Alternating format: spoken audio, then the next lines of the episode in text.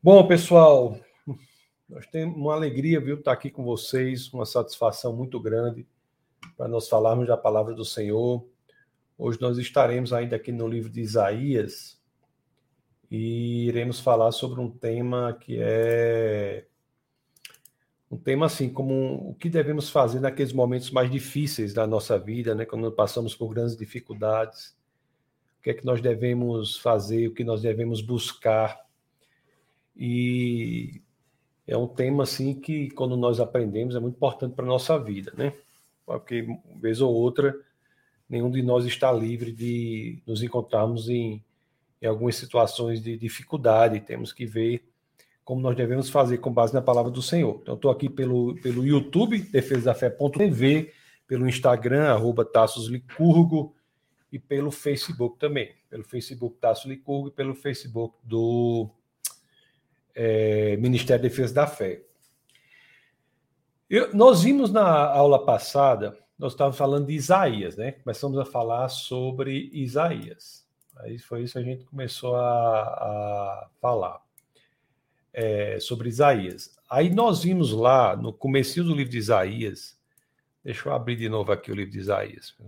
Hoje o dia foi bastante corrido, mas deixa eu abrir aqui de novo o livro de Isaías. Quando a gente abre aqui Isaías, lá no começo ele fala é, os reinados pelos quais Isaías passou né, no exercício de seu ministério. E nós vimos lá o quão foi importante aquela experiência que Isaías teve, que moldou o ministério dele. Então, lá no, no é, a, o verso 1, o capítulo 1, no verso 1 do livro de Isaías, deixa eu compartilhar com vocês aqui. Deixa eu compartilhar aqui, compartilhar a tela. Só um momento. É, Windows, tá aqui. Então, nós vemos aqui no livro de Isaías, você vai ver que no capítulo 1, no verso 1, diz assim, né? A visão de Isaías, filho de Amós, que ele teve a respeito de Judá e Jerusalém nos dias de Uzias, Jotão, Acais e Ezequias, reis de Judá. Então, nós vemos aqui que o, o ministério profético de Isaías ele passou pelo reinado de, desses quatro reis aí, Uzias, Jotão, Acais e Ezequias. Nós vimos que nos primeiros desses reis aí teve um momento de grande prosperidade em Jerusalém, uma grande prosperidade. E é interessante que na aula passada nós vimos que Deus falou por meio de Isaías a seu povo, exatamente para ter cuidado né, com a prosperidade, não que ela em, em si seja o mal, mas ela pode é, trazer algumas tentações, como, por exemplo, a de colocar o conforto material no lugar do próprio Deus. O dinheiro não é em si ruim, né? Mas ele exerce um poder. Então a pessoa não pode se deixar dominar por isso. E lá na aula passada, se não viu, está gravado lá no defesa da fé.tv, você pode ver que nós vimos foi exatamente este, este, este, esta palavra do Senhor por meio do profeta Isaías para o seu povo numa época de prosperidade. É interessante que hoje é, nós vamos ver a palavra de Deus para o povo em um momento que não é de, não é de prosperidade, no momento porque é, o povo de Deus passava na época lá, pelo qual o povo de Deus passava, que era um momento de muito, muitos problemas. Muitos problemas. Aqui no momento histórico que nós, nós estamos estudando, já é um momento já do reino dividido, né? Nós não temos mais o, o Israel não tem um único rei. O povo de Deus não tem um único rei o, o povo de, Deus teve três reis, assim, né? Saul, depois teve Davi, teve Salomão. E após Salomão, o reino se divide: reino do norte e reino do sul. Jerusalém fica no reino do sul. E, e pelo reino do sul, nós tivemos uma sucessão muito grande de reinados. Muitos é, foram foram reis ali, foram reis no lugar em que Davi foi rei, no lugar em que é, Salomão foi rei. E interessante é que cada vez mais né, os reinados iam se afastando da visão do Senhor. Nós tínhamos reis que eram muito longe da visão do Senhor. E isso era muito preocupante. Existe um rei em especial, que é Acas, que, que ele, ele é, tinha fé em Deus. Não posso dizer que ele não tinha fé em Deus, mas é difícil, pelo que nós lemos as Escrituras, é, nós considerarmos se ele tinha algum conhecimento propriamente do Senhor. Então, é possível a pessoa ter uma tradição de ter fé em Deus, mas não ter conhecimento do Senhor. E, portanto, essa fé é inoperante, ele não faz, ela, o rei, no caso de Acais, do que ele fazia, do que a registro das escrituras do que ele fazia, quase nada daquilo nós podíamos dizer que ele fazia como um intuito de obedecer a Deus, de obedecer a Deus. O para vocês terem uma ideia, uma ideia ao ponto em que Acais chegou, ou seja, um ponto em que um rei do povo de Deus chegou, ele chegou mesmo a defender. Eu vou ler para você. Abra aí no segundo livro de Reis. No segundo livro de Reis, se você vê o que é que, que como é que a pessoa quando se afasta do Senhor, a que ponto pode chegar. Então, no segundo livro de Reis, se nós abrirmos lá no capítulo 16, no verso 3, olha o que nós temos aqui, ó, ó olhe o que esse rei fez. Olha o que esse rei fez, né? E eu vou ler, estou falando de Acais, eu vou ler é, segundo livro de Reis, capítulo 16, vou ler o, o verso 2 e 3, para vocês terem uma ideia até que ponto um rei pode chegar o rei do povo de Deus chegou no Reino do Sul. Então, olha aqui o que, é que as escrituras dizem. Ó. Tinha Cais 20 anos de idade quando começou a reinar e reinou 16 anos em Jerusalém. Não fez o que era reto perante o Senhor, seu Deus, como Davi, seu pai, porque andou no caminho dos reis de Israel e até queimou a seu filho como sacrifício sendo as abominações dos gentios que o Senhor lançara de diante dos filhos de Israel. Quer dizer, nós tínhamos aí um rei é, do povo de Deus que se afastou tanto dos caminhos do Senhor que chegou até mesmo a ter pouco respeito pela vida humana, chegou a queimar o próprio filho em sacrifício. Então a situação estava muito, muito complicada, né? O povo de Deus havia se afastado do Senhor, havia se afastado e isso gera consequências. Isso gera grande, grande consequências, grandes consequências. E esse afastamento do Senhor fazia com que ele saísse ali do, do da proteção de Deus. Nós, povo de Deus, quando nós nos afastamos do Senhor, nós, nos, nós saímos de uma zona de segurança. Isso está na Bíblia, isso está explícito. Então, o povo de Deus, quando se afasta do Senhor, sai de uma zona de segurança. E ali, naquela, naquele momento, no momento do profeta Isaías, né, falando dos reis lá do Iacais, oito séculos antes de Cristo, aí, nós tivemos a mesma coisa. E o povo se afasta daquela zona de segurança e o povo fica vulnerável. Nós tínhamos, isso eu falo do Reino do Sul, mas no Reino do Norte, nós vimos o poder de outro reino crescendo, que era a Síria. A Síria. E é interessante que o próprio Acais, que era rei de Jerusalém, rei do povo de Deus, havia visitado a Síria. E, para você ter uma ideia, o ponto em que Acais chegou, ele ficou tão impressionado com, com as práticas religiosas da Síria, as práticas pagãs da Síria, que quis construir uma réplica do que ele viu lá, do altar que ele viu da Síria, quis construir uma réplica em Jerusalém. Para você ter uma ideia do que uma cultura dominante pode fazer ao povo de Deus se ele se afastar do Senhor. O povo de Deus, quando se afasta do Senhor, fica susceptível às garras culturais, às garras da cultura que o envolve e passa não mais a ditar a cultura e passa a ser manipulado por ela. E isso aconteceu com a CAIS. O... Eu li aqui o segundo livro de Reis 16.2. Você imagine que isso é uma descrição de Acais. De... Quando Acais morreu, isso poderia estar lá inscrito na lápide do túmulo dele. O Reis 16.2, segundo de Reis 16.2, quando diz assim, ó, tinha Acais é, 20, 20 anos de idade, quando começou a reinar e reinou 16 anos em Jerusalém. Isso aqui poderia ter no túmulo dele, isso aqui, ó. Não fez o que era reto perante o Senhor. Então, Acais, se tem uma frase que o é, define, uma frase que resume a sua vida, é isso: não fez o que era reto perante o Senhor. Então, isso não é fácil, meus queridos. Isso não é fácil.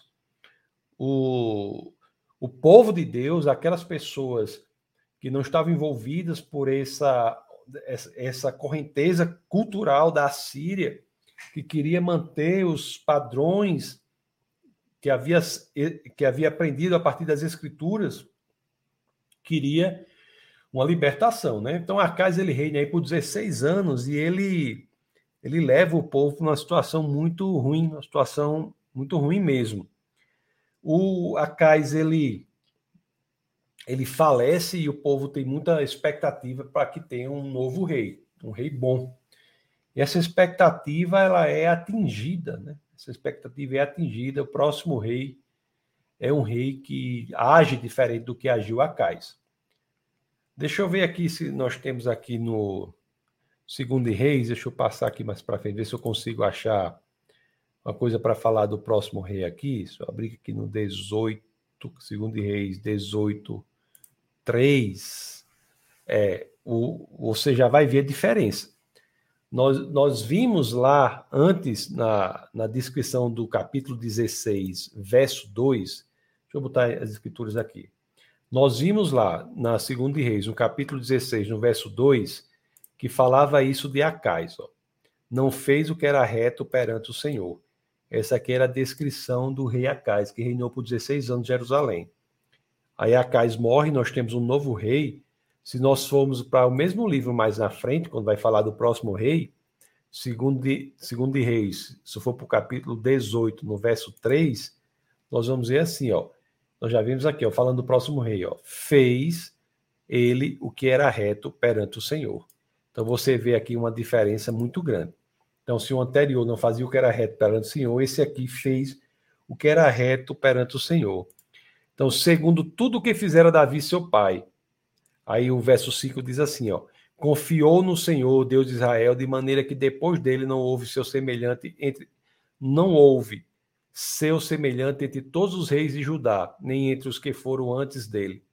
Então esse novo rei aqui, ele ele faz o que é certo perante o Senhor. Ele é uma diferença muito grande para o rei anterior. E nós tivemos aí um reinado bom, um reinado bom.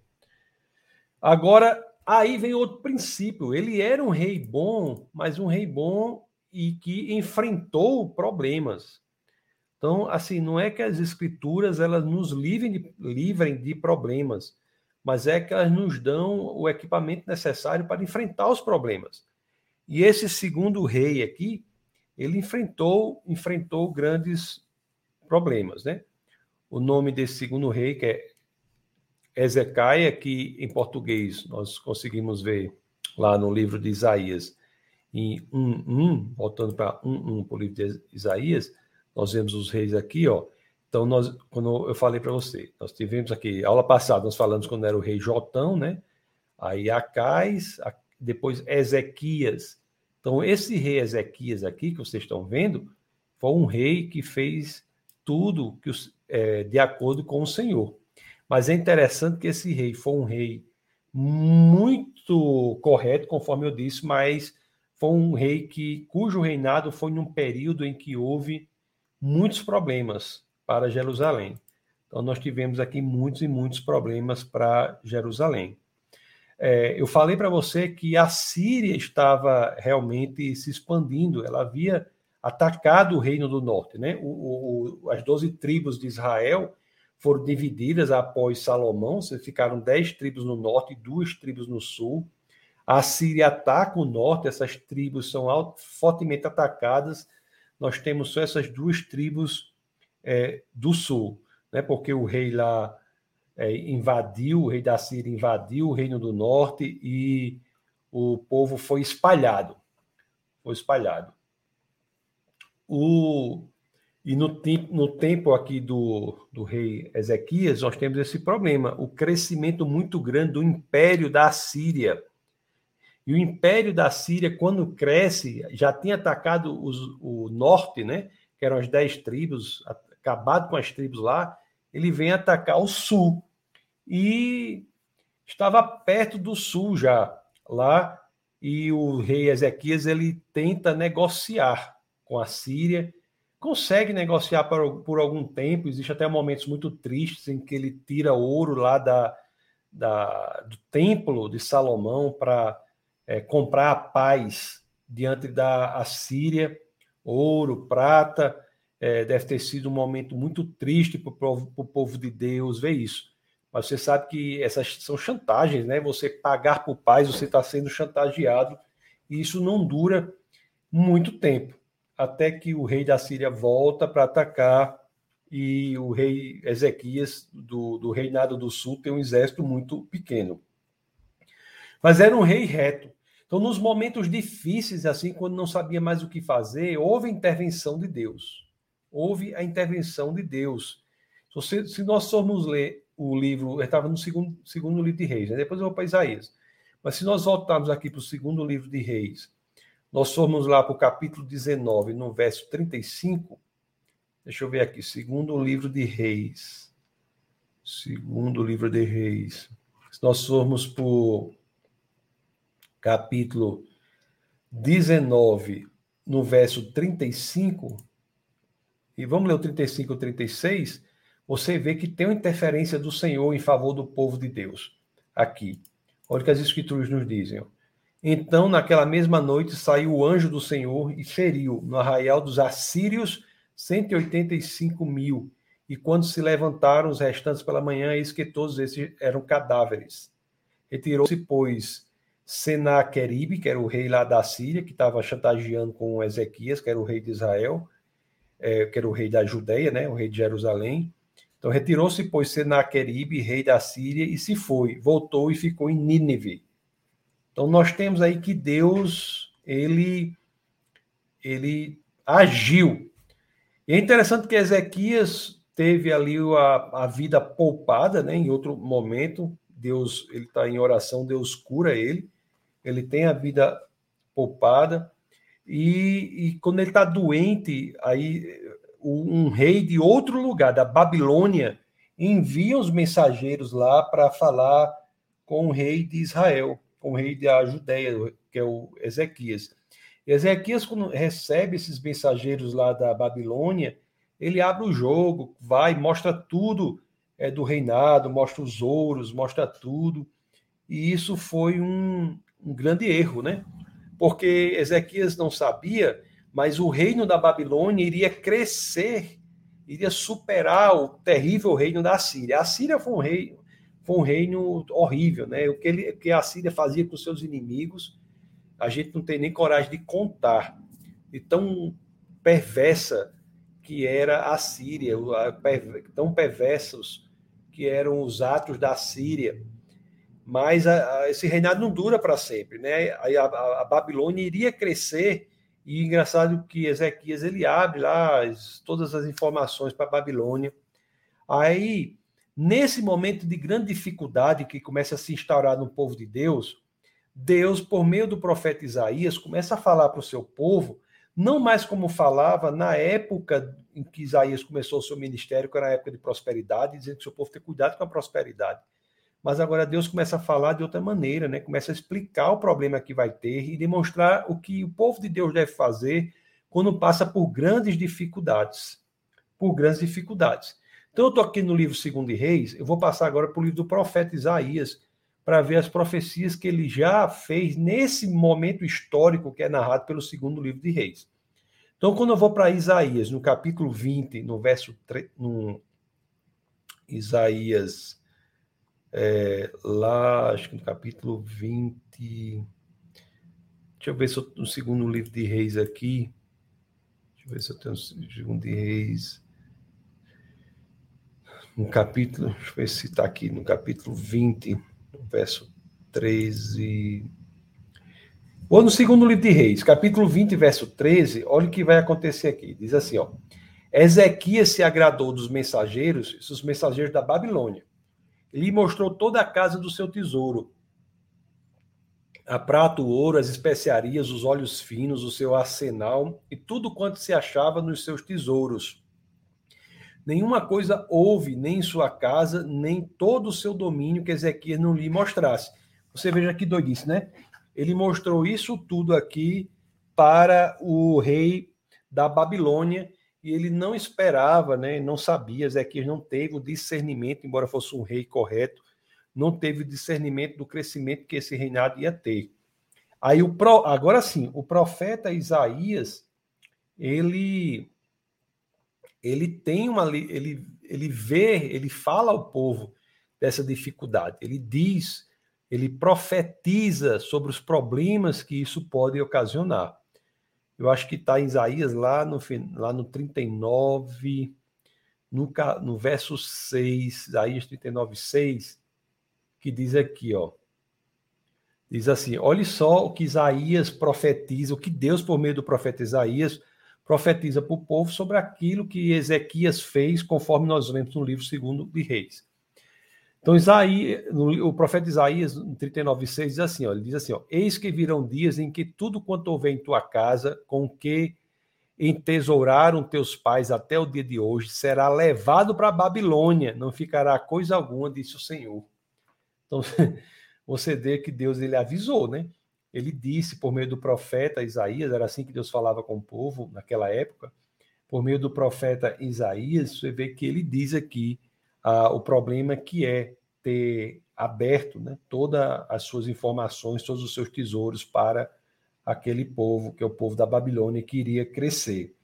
E realmente foi o que aconteceu, pessoal. Se você for estudar a história da época aí, nós temos a Síria ainda como um reinado muito forte, a Babilônia é um reinado pequeno, mas crescente. Ele, o rei da Babilônia manda os mensageiros para Jerusalém. Ezequias, rei de Jerusalém, abre lá a, o, as informações, mostra o ouro, mostra tudo que tem para a Babilônia, mas logo depois a Babilônia passa a crescer. Se, se, você for, se você for olhar historicamente, se nós formos ver aqui poucas gerações depois, três gerações depois, a Babilônia se transforma num superpoder da época. É um superpoder da época e a Babilônia é, passa a oprimir o povo de Deus, né? Sob o reinado lá da Babilônia, do, você deve ter ouvido falar, Nabucodonosor. Então, Nabucodonosor ele faz com que o exército da Babilônia marche sobre Jerusalém e destrói mesmo Jerusalém, invade Jerusalém, destrói Jerusalém e grande parte do seu povo é deportado, é o chamado exílio babilônico. O povo de Deus entra no exílio babilônico. E nessa época aqui, que é já o final do reinado de Ezequias, o profeta Isaías, que já havia profetizado tudo isso, né, já é um homem velho. E eu, acho, eu fico imaginando assim como é que o povo de Deus estava ali. E é aqui que a gente começa a ter assim informações importantes para a nossa vida cristã. Porque era um povo que tinha sido acostumado com grande prosperidade. Não é? No começo do ministério de Isaías, o povo de Deus, sob o reinado lá de, antes de Acais, é um povo que tem muita prosperidade. E você chega aqui no final do reinado de Ezequias, que foi um rei muito bom, mas você vê que o povo está com grandes problemas, tem sido invadido né, pela Babilônia, tem sido invadida pela Babilônia. E o povo fica dizendo assim: e agora o que, é que nós vamos fazer? O que é que nós vamos fazer? Não é? O, o povo que, que, na época de prosperidade, é um povo que tinha feito projeções para o futuro, planos para o futuro, isso se aplica para a nossa vida também. Às vezes fazemos projeções e planos para o futuro, e quando estamos passando por dificuldades, o que é que nós vamos fazer? O que é que nós vamos fazer. O, às vezes, quando estamos passando por momentos difíceis, pessoal, e aqui é, eu acho que é a, é a mensagem assim, mais relevante para esse nosso é, curto bate-papo de hoje, mas a, a mensagem mais relevante é exatamente isso, não é? É que há situações na vida em que nós não temos soluções para elas, não, elas não, nós não conhecemos as soluções para elas. Há situações que sim, que nós temos a resposta, mas há outras que nós não temos a resposta. Nós não sabemos o que fazer. Nós não temos como responder, como apresentar a solução. Nós não podemos dizer, deixa que eu resolvo. Não tem como. há situações que você olha e se sente impotente diante da situação. Por exemplo, quando um ente querido seu morre, uma pessoa jovem morre, uma pessoa morre de maneira totalmente sem necessidade, um assalto, alguma coisa assim, você, você diante daquela pessoa você fica sem ter o que fazer. Então, muitas vezes, conheço um caso de uma pessoa que no assalto ficou paraplégico e ele se questiona, né? O que eu posso fazer? Então, são situações muito difíceis mesmo, situações difíceis. Então, era a situação esta, era aquela pela qual o povo de Deus estava passando naquele momento, e, e é importante nós estudarmos o que Deus tem a dizer nesses momentos, para saber o que Deus pode dizer ao nosso coração. O que é que Deus pode dizer ao nosso coração? Então, o cerne do meu bate-papo com vocês hoje é isso. Nós entendemos o que Deus pode dizer ao nosso coração. O que Deus pode dizer ao nosso coração quando nós estamos é, caminhando com pesos que parecem ser muito grandes, que nós não conseguimos aguentar com eles. Eles, o que é que Deus pode dizer? É que Deus pode falar conosco? É, o que diz aqui, o, o que Deus fala é, em situações como essa, falou em situações como essa, para seu povo, e que pode servir para nós, se nós formos para Isaías, pouco depois do capítulo 39, logo no começo do capítulo 49, é, um pouco depois do capítulo 39, logo no começo do capítulo 40, nós vemos essa situação.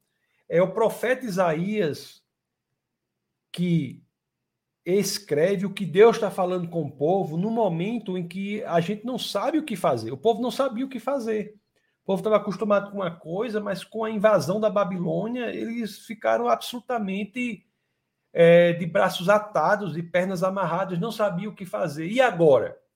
Quando nós não sabemos como agir, nós olhamos para um lado, não olhamos para o outro, o que nós devemos fazer? A mensagem de Deus para o seu povo naquela situação, lá no capítulo 40, posso ler o verso 1 e 2 com você. Deixa eu compartilhar aqui. É isso aqui, ó. Consolai. Essa aqui é a Almeida, né? A Bíblia Almeida. Eu geralmente uso a, NVI. Deixa eu passar aqui para a NVI. Qualquer coisa eu boto para a Almeida. Olha o que o verso 40 diz assim, ó. Consolem, consolem o meu povo, diz o Deus de vocês. Encorajem a Jerusalém e anunciem que ela já cumpriu o trabalho que lhe foi imposto, pagou por sua iniquidade e recebeu da mão do Senhor em dobro por todos os seus pecados. Então, o que tem aqui é uma, uma, uma palavra de conforto, de consolo que Deus diz. Nos momentos de maior dificuldade, porque passa o povo de Deus, olhe para o Senhor para buscar encorajamento, para, para buscar consolo, para buscar consolo. É, o, é interessante que Isaías, já no final do ministério, já com grande idade, ele ele está naquela situação, penso eu, né? Dentro dele, com a situação até de, assim de dizer, meu Deus, como é que a gente chegou aqui, né? Interessante isso. E aqui é uma conversa que eu tenho com vocês, nesse bate-papo aqui, com algumas pessoas que estão conectadas aí, é uma conversa assim bem honesta, né? Que às vezes a gente passa por isso, porque Isa, Isaías passou. Olha o que Isaías, Isaías fez aqui, uma, ó, uma, uma voz ordena, clame a Isaías, ó, olha a honestidade dele, e eu pergunto, o que clamarei, né? Então a pessoa está passando aqui por grande dificuldade, por grandes problemas, aquelas situações, às vezes morre um, um filho, um, um, parente, você está numa situação, numa doença muito grave, aí você tem a mensagem do Senhor, console-se, né? clame, mas a, a mensagem, aí Isaías, de forma honesta, diz assim, uma voz ordena, clame, uma voz ordena, clame, a Isaías diz, mas eu pergunto, o que eu clamarei? o que eu clamarei? Não é? Então, a resposta que Deus dá a esse questionamento daqui é uma resposta é, muito importante para a nossa vida prática. Eu não sei, eu tentei fazer aqui o, o ambiente histórico para você entender a gravidade por que passava o povo de Deus ali, mas se você quer uma mensagem importante para você, é agora, porque nessa nessa dificuldade, porque muitas vezes as pessoas passam, e todos nós temos momentos de grande dificuldade, né? Eu tenho os meus. É, e a gente pensa assim: e o que eu farei? E agora o que eu farei? É, então, esse, esse é o grande, o grande questionamento. Isaías pergunta, né? Nós temos que clamar por Deus, mas aí Isaías pergunta, o que clamarei? A resposta que Deus dá ao povo dele, que serve para nós, é o seguinte: nós temos que trazer ao nosso coração, clamar para nós mesmos que Deus está no controle da vida daqueles que entregam a sua vida a Ele. Essa é a chave, pessoal. Essa é a chave. Deus está no controle da vida daqueles que entregam a sua vida a Ele. Essa é a grande chave. É interessante que, sob a grande inspiração do Espírito de Deus, Isaías ele escreve aqui umas verdades profundas que devem ser levadas ao nosso coração nos momentos de grande desencorajamento. Deixa eu, aqui deixa eu passar aqui mais para frente no capítulo 40, deixa eu ir lá, até que tem muitas verdades profundas, né?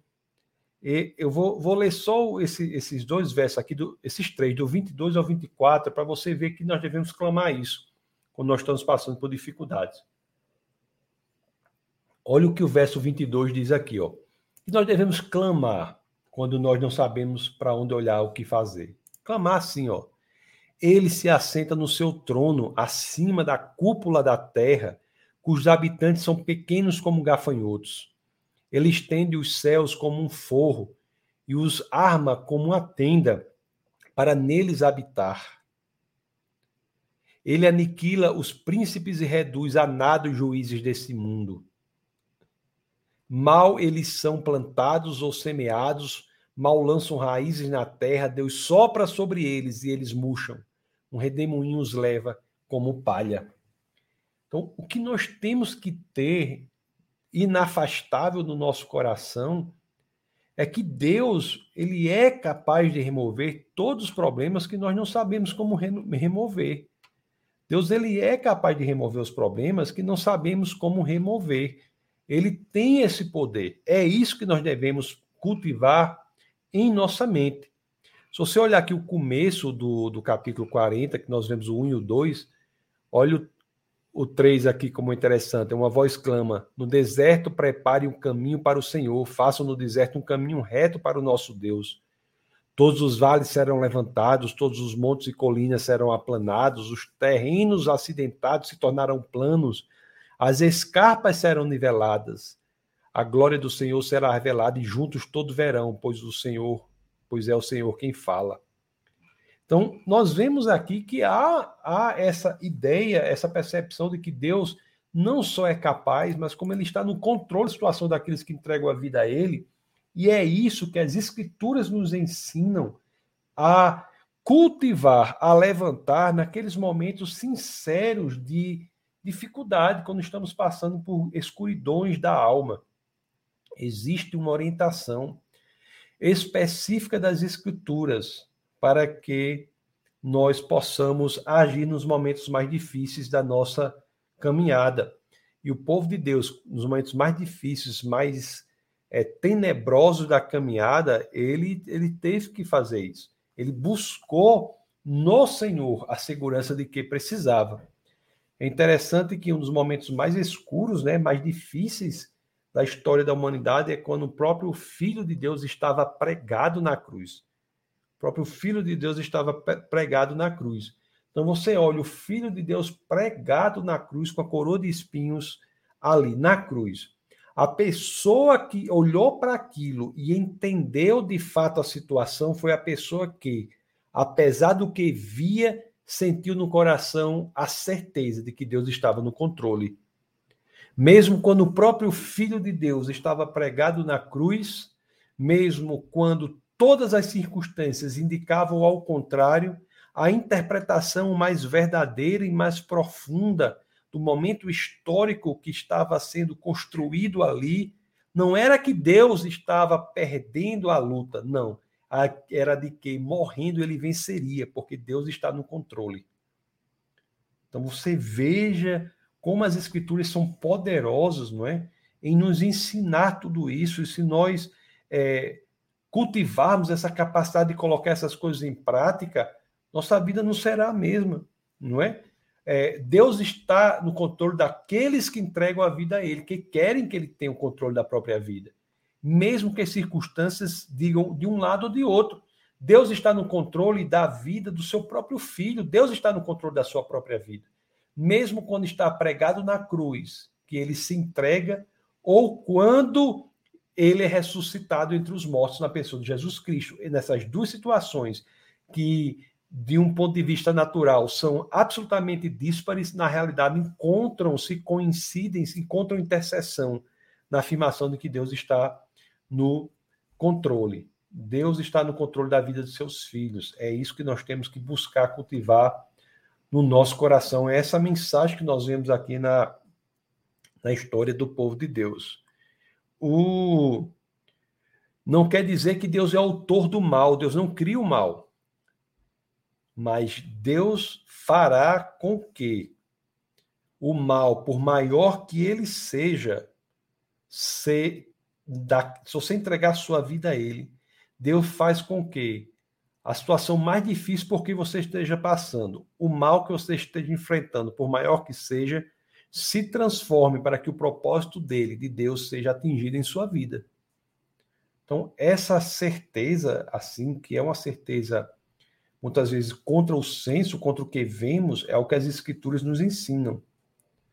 A nossa fé, acima de tudo, a fé em, na, em Cristo e na certeza de que Ele está no controle de nossa vida quando nós entregamos a nossa vida a Ele.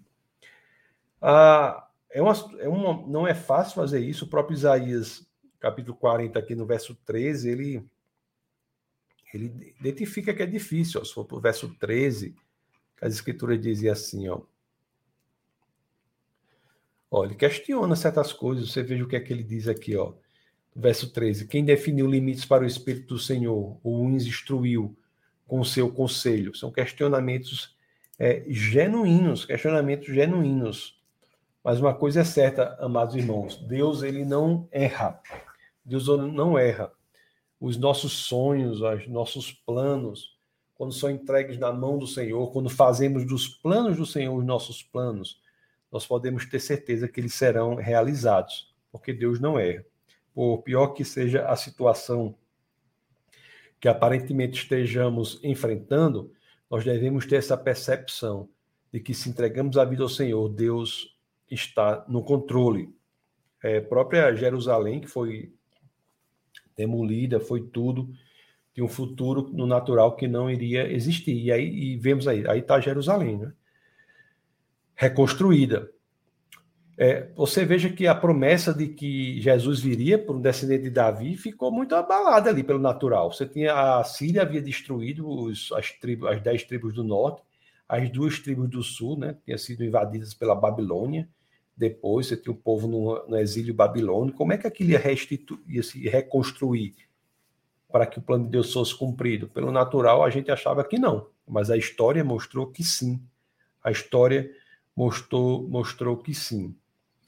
É isso, meus queridos. Nós temos é, muitas coisas a aprender com o Senhor, muitas coisas a aprender com Deus, né?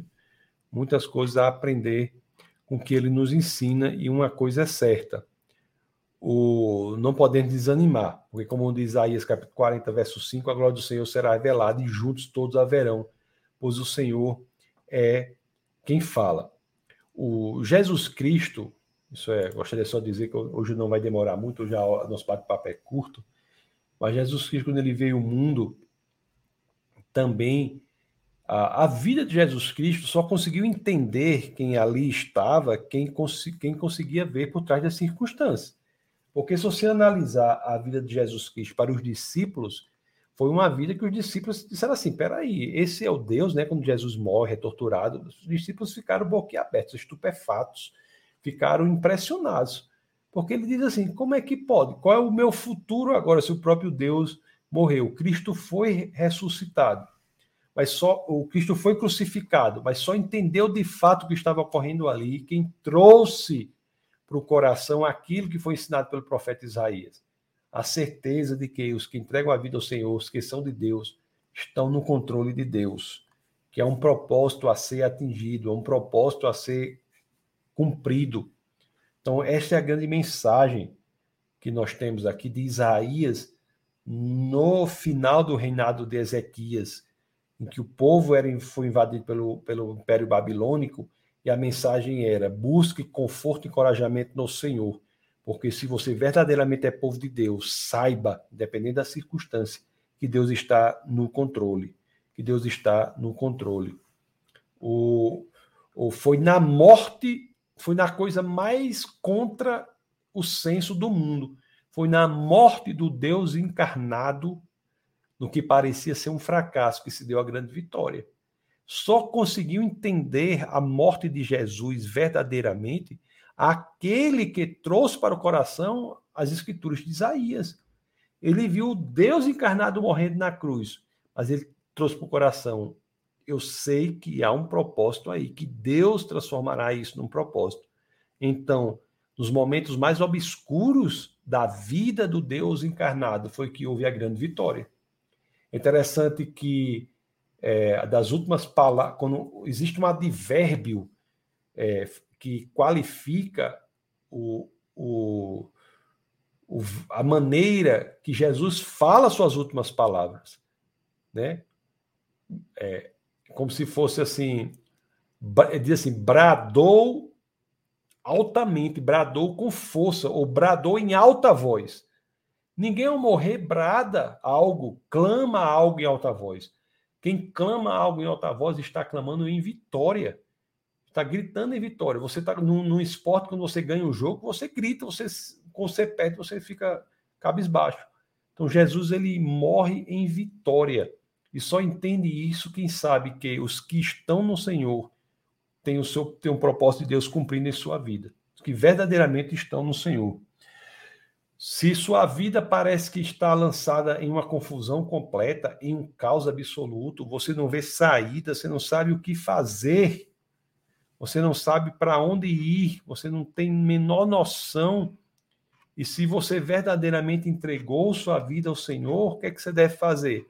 Deve buscar para o seu coração a mensagem que Deus deu para o seu povo ali naquele momento do final do reinado de Ezequias. Vai lá, abre, abre as escrituras de Isaías, lê o capítulo 40, lê o capítulo 40 do verso 29 ao 31. Deixa eu ler com você. Se sua vida está numa situação dessa, você lê do verso 29 ao 31, diz assim, ó. 40, 29 ao 31, as escrituras dizem assim, ó. Ele fortalece o cansado e dá vigor ao que está sem forças. Até os jovens se cansam e ficam exaustos, e os moços tropeçam e caem. Mas aquele, aqueles que esperam no Senhor renovam as suas forças. Rapaz, que, que poder é isso, né? Esperar no Senhor. Aqueles que esperam no Senhor renovam suas forças voam alto como as águias, correm e não ficam exaustos, andam e não se cansam. Então, aqui, né, pessoal, se você é cristão, se você é cristão, existe uma chave aqui, uma maneira de nós passarmos por momentos muito difíceis. Nós temos que confiar, esperar no Senhor, colocar minha, minha, nossa confiança nele. Porque as Escrituras dizem, como está dizendo aqui por meio de Isaías, para o povo de Deus nos últimos dias do reinado de Ezequias. Se você que havia o rei, o, lá a invasão da Babilônia, etc, etc. Aqueles que esperam no Senhor renovam suas forças. Se você está grandes problemas, espere no Senhor. Você veja que Deus aqui, por meio de Isaías, ele não ele não diz que coisas ruins podem acontecer, não, não pode acontecer, não. Pelo contrário, ele diz, ó, ao contrário, que diz: ó, até os jovens se cansam e ficam exaustos, e os moços tropeçam e caem. Mas quando isso acontecer, não desista. Se você espera no Senhor, suas forças serão renovadas. Se você espera no Senhor, você voará alto como as águias. Se você espera no Senhor, você correrá e não ficará exausto, andará e não se cansará a promessa aqui profunda das escrituras, né? E eu acho assim, eu pessoalmente, esse bate-papo hoje, eu bate-papo assim muito sincero com vocês. porque passamos por tudo isso. Eu acho que quando a gente tenta cultivar isso, eu mesmo, tem momento que eu digo assim, meu amigo, o que, é que eu estou fazendo? Eu fico pensando assim, será que eu estou. Será que eu estou servindo assim a Deus? Porque eu, eu acho a vida um negócio muito curto. É, se você analisar, e ainda mais agora, está passando muito rápido. Amanhã já é dezembro. Amanhã já é o último, é, último, né, último não, amanhã já é o primeiro dia do último mês do ano. Já, amanhã já é o último mês do ano. Aí você diz, rapaz, o tempo passa muito rápido. E será que a gente está aproveitando o tempo? A gente está gastando nossa vida em picuinhas, em coisas pequenas, em coisas, entendeu? trabalhando em coisas que não têm consequências para a salvação das pessoas, consequências para abrir os olhos das pessoas, das pessoas. Será que a gente está fazendo isso? Será que a gente está perdendo tempo acima de tudo? Né? A gente olha assim e a gente vai ter que pensar o que? Se a gente está na vontade de Deus, a gente tem que confiar no Senhor. Tem que confiar no Senhor, que os propósitos dele serão é, realizados. Então, assim, é uma mensagem muito poderosa essa, viu? Que Deus nos dá. O Isaías, no capítulo 50, deixa eu ler mais para vocês aqui. O livro de Isaías é um livro muito forte, eu acho. Isaías, no capítulo 50, Isaías, no capítulo 50, no verso 10, Isaías, no capítulo 50, no verso 10, olha que mensagem aqui, a escritura diz assim, ó. Quem entre vocês teme o Senhor e obedece à palavra de seu servo? que é aquele que anda no escuro, que não tem luz alguma, confie no nome do Senhor e se apoie em seu Deus. Então, assim, ó, se você está andando no escuro, se apoie em seu Deus. Ele o sustentará nos tempos mais obscuros da sua existência. É isso que está dizendo aqui. É isso que está dizendo aqui. Isso que fortalecerá a nossa fé, isso que, que fará com que nós possamos ter uma vida com propósito. Isso fará com que nós possamos ter uma vida com propósito. Pessoal, o nosso bate-papo de hoje não é muito mirabolante do ponto de vista intelectual, não. É, mas é um, uma mensagem que eu acho relevante para a vida prática. Era isso aí. Talvez pudesse ter sido mais bem elaborada, mas foi o que eu consegui fazer hoje, porque foi um dia muito cheio. Mas o auge do dia é agora que eu posso bater esse papo aqui com vocês. É, tem o na próxima aula nós, nós continuaremos sobre o livro de Isaías. Nós vamos estudar aqui como é, a, podemos contribuir para que a vontade de Deus seja feita. Ainda no livro de Isaías nós iremos ver isso. Beleza? Eu vou aqui só ler aqui o pessoal do, do YouTube, algumas mensagens aqui, depois eu falo o pessoal do Instagram aí. Hoje vai ser mais rápido. Vamos lá. Temos a Gilmar aqui de São Paulo, Salto São Paulo, da a paz a todos, a paz, Gilmar. Seja muito bem-vinda, viu? Muito nos alegra a sua presença. Tem o Reginaldo também está aqui, a paz do Senhor. E Ourinhos. Olá, Reginaldo, muito bem-vindo. A lei de estar não tem som, porque no começo eu, eu, eu tão meio doido hoje que eu comecei a transmissão antes, aí ficou uns quatro minutos esperando. A pastora Jéssica está aqui, tá boa noite, boa noite. Sueli, tá boa noite, paz a todos. Sueli, avó de Larinha e de Liz. Tô, tô animado, viu, com essa família aí. Liz está vindo aí. Luana, diz boa noite, boa noite, Luana, seja muito bem-vinda. Marcondes, Está aqui também, de Marcondes do Show, o Show, glória a Deus. É lá do Ceará, de Solonópolis, Ceará. Muito bem-vindo, Marcondes. Lázaro Oliveira está aqui também. Graça e paz, pastor, a todos os irmãos em Cristo Jesus.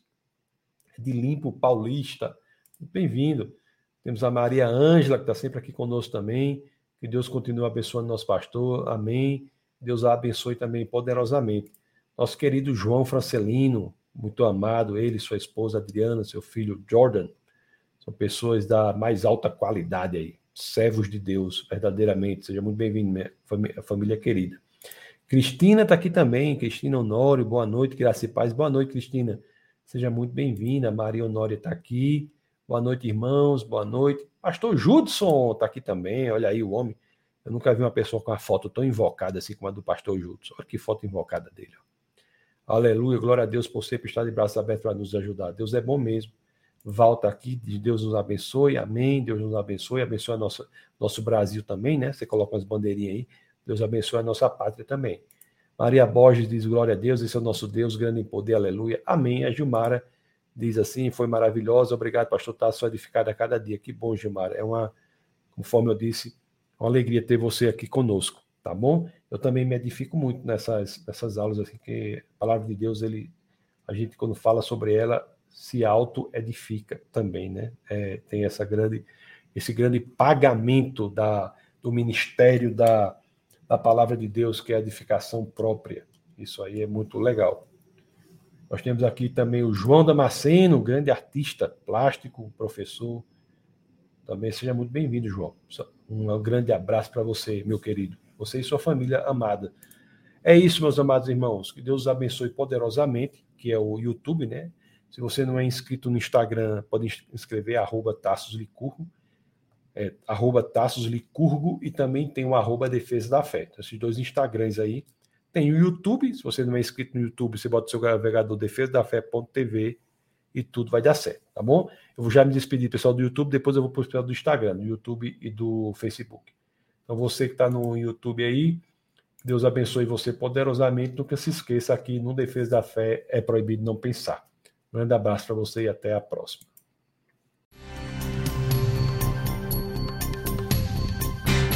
Essa foi uma produção do Ministério Internacional Defesa da Fé, um ministério comprometido em amar as pessoas, abraçar a verdade e glorificar a Deus.